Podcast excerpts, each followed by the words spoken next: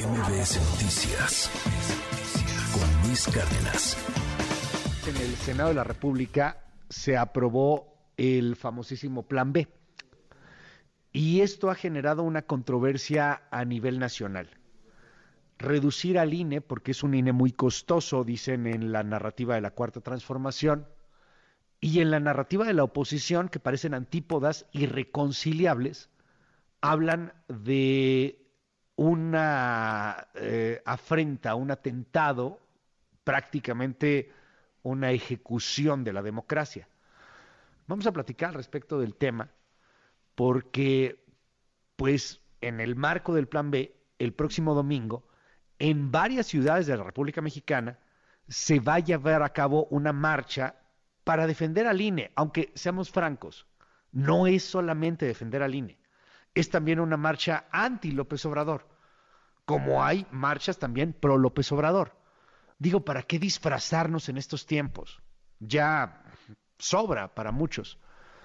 Vamos a ver qué pasa este próximo domingo, en donde hay una gran convocatoria. Hay que ver quién atiende esta convocatoria, cuántos van a salir o no a las calles. Y para platicar del tema, me da un gran gusto poder saludar a la senadora Claudia Ruiz Maciú. Claudia, gracias. ¿Cómo estás? Muy buenos días.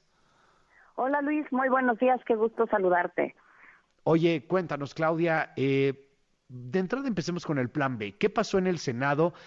Lejos de todo el merequetengue y, y lo que francamente parecía te lo digo con franqueza, un pleito de bajísimo nivel, como de verdulería, como, como que algo que no estoy muy seguro que nos merezcamos en México. ¿Qué fue lo que sucedió? ¿Qué se aprobó? Y, y bueno, pues cuéntanos también tus percepciones y tu opinión sobre la marcha. Pues tienes razón, Luis. La verdad es que sí hubo ahí un momento del debate, pues de pésimo nivel y de pésima calidad, que creo que justamente muestra lo que está pasando en México y que tiene que ver con el plan B.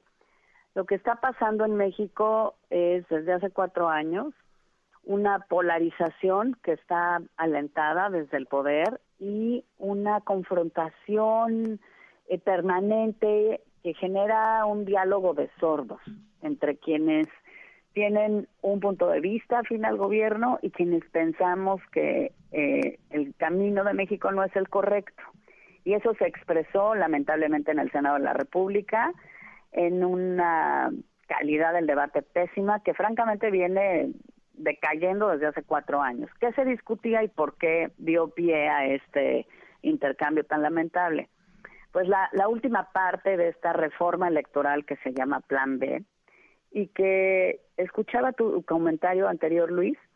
La verdad es que desde mi punto de vista, desde el punto de vista de las oposiciones, y me atrevo a decir que de muy buena parte de la ciudadanía, de la mayoría inclusive, sí pone en riesgo nuestra democracia. ¿Por qué?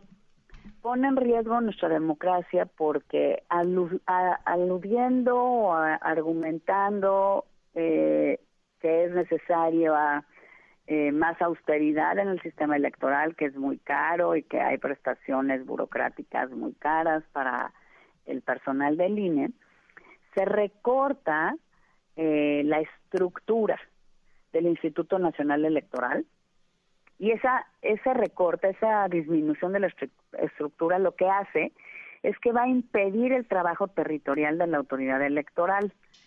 Eh, al haber miles literalmente miles de trabajadores del Servicio Electoral eh, Nacional, que es profesional, que son despedidos y que van a desaparecer, el INE no va a poder hacer muchas cosas que son las que nos garantizan que tenemos elecciones en todo el territorio nacional, con casillas instaladas, con funcionarios capacitados, con tiempo suficiente, que vamos a poder votar de manera libre, eh, porque vamos a tener a los funcionarios del gobierno haciendo propaganda desde eh, los cargos públicos y con recursos públicos, ni que vamos a poder en sí ejercer el voto, porque esta em, pues falta de capacidad operativa va a ser muy difícil que se pueda, por ejemplo, expedir la credencial con la que votamos para todos los que la deseen y además pone en riesgo la, la, la información que resguarda el INE eh, de todos los que son, estamos en, en la lista nominal, en el registro nacional de electores, y esto pues nos vulnera a todos.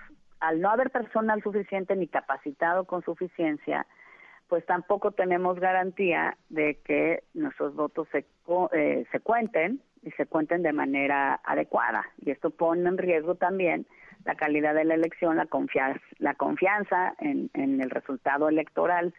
Y al no poderse instalar en las casillas en todo el territorio nacional, pues se pone en riesgo, por un lado, que puedas votar si vives en un lugar donde no se instala tu casilla, pero también puede llegarse a un extremo en el que la combinación de todas estas cosas pues haga que se tenga que declarar la nulidad de la elección.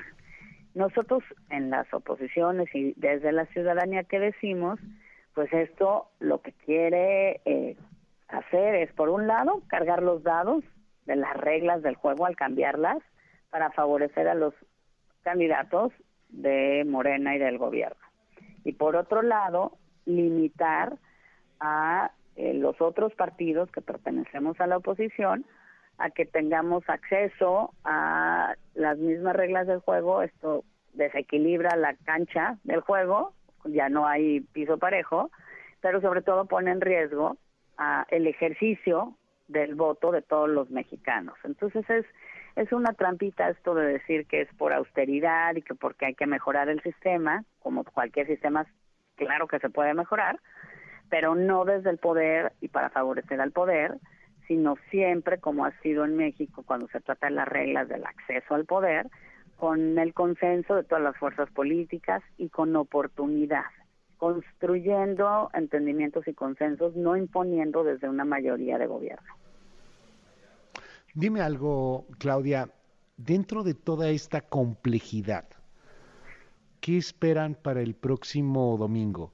Máxime con el tema de un Genaro García Luna que ha sido condenado allá en los Estados Unidos, hay que esperar qué sentencia le da el juez.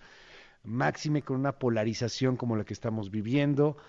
Y, y con algo que te lo digo sin, sin, sin afanes de, de nada, pero la gente en la calle como que el plan B no ni, ni le va ni le viene, como que más bien está o en contra o a favor del régimen actual.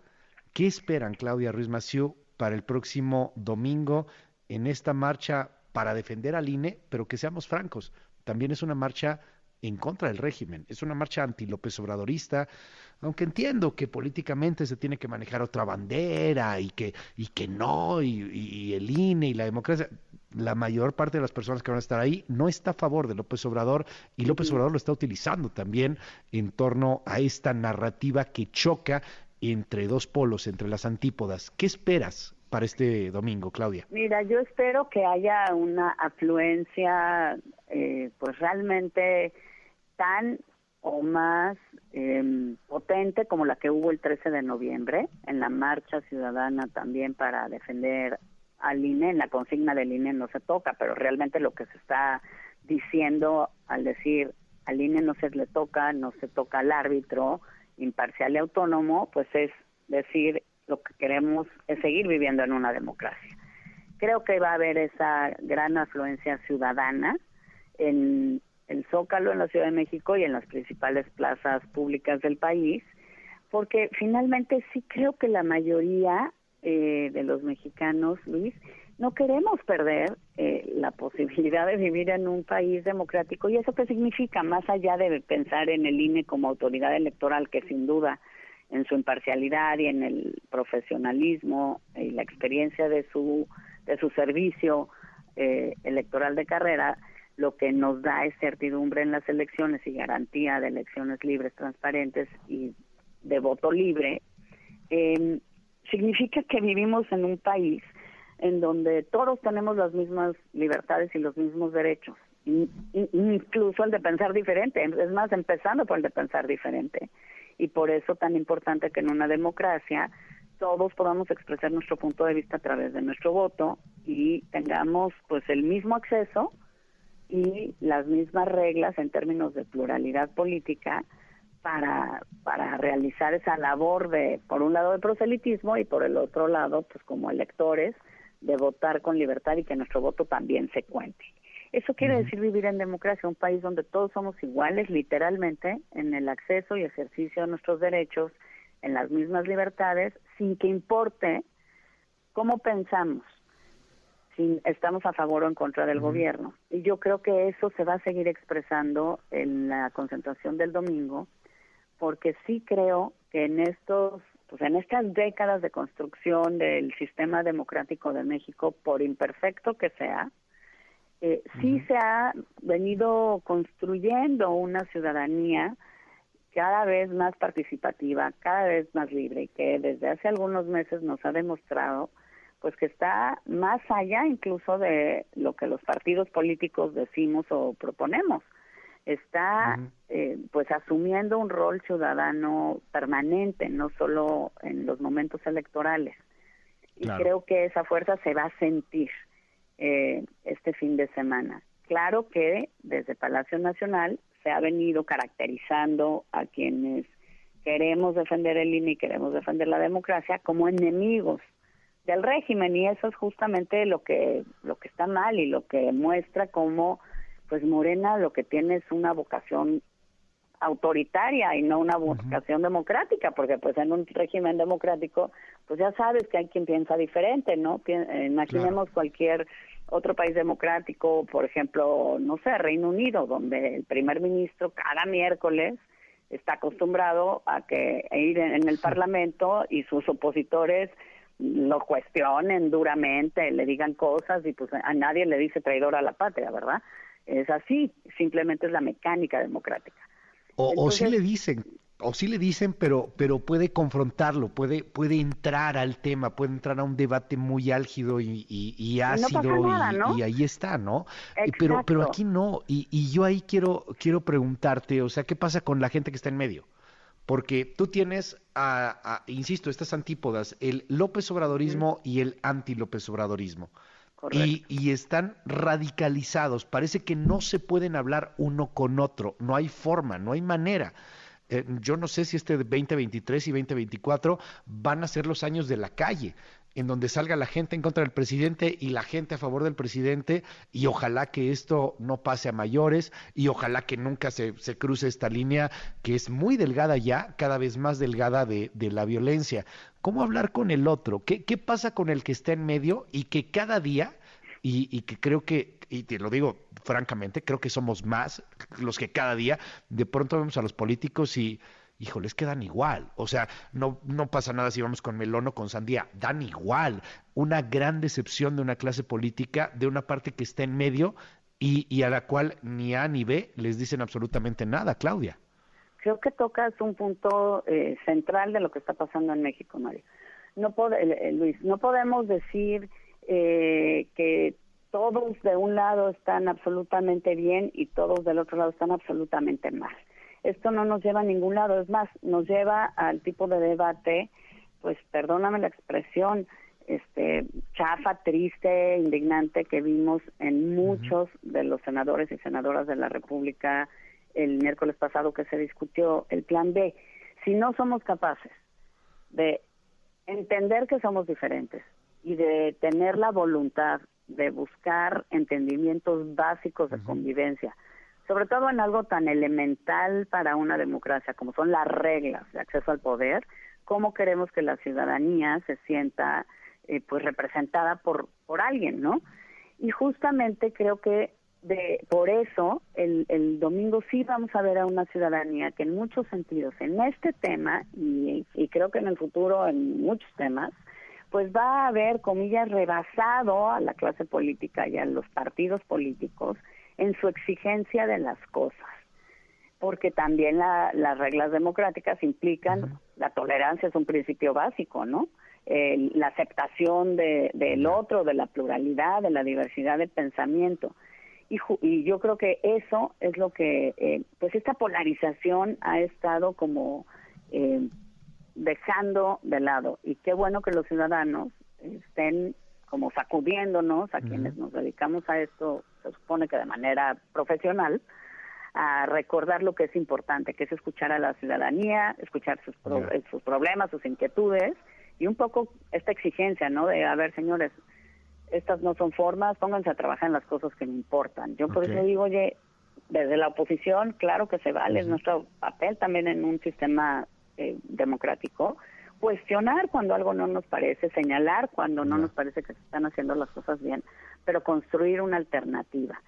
En el Senado, el bloque de contención, pues hemos eh, defendido las instituciones, la constitución, las libertades y derechos de todos, pero estamos obligados a construir también un proyecto pues que le dé justamente una opción a quienes no están conformes con cómo va el país y cómo lo vamos a construir. No lo vamos o no lo debiéramos querer construir solo desde los partidos políticos, sino sobre todo con la gente, con la, ciudadanía que tiene muy claro lo que no quiere, lo que sí quiere, lo que necesita de la clase política y de los gobiernos y necesita que haya gente dispuesta a tender puentes, a reconciliar a México, escucharse y a entrarle todos los días con profesionalismo, los mejores, sean quienes sean, a resolver los muchos retos y problemas que tenemos en el país.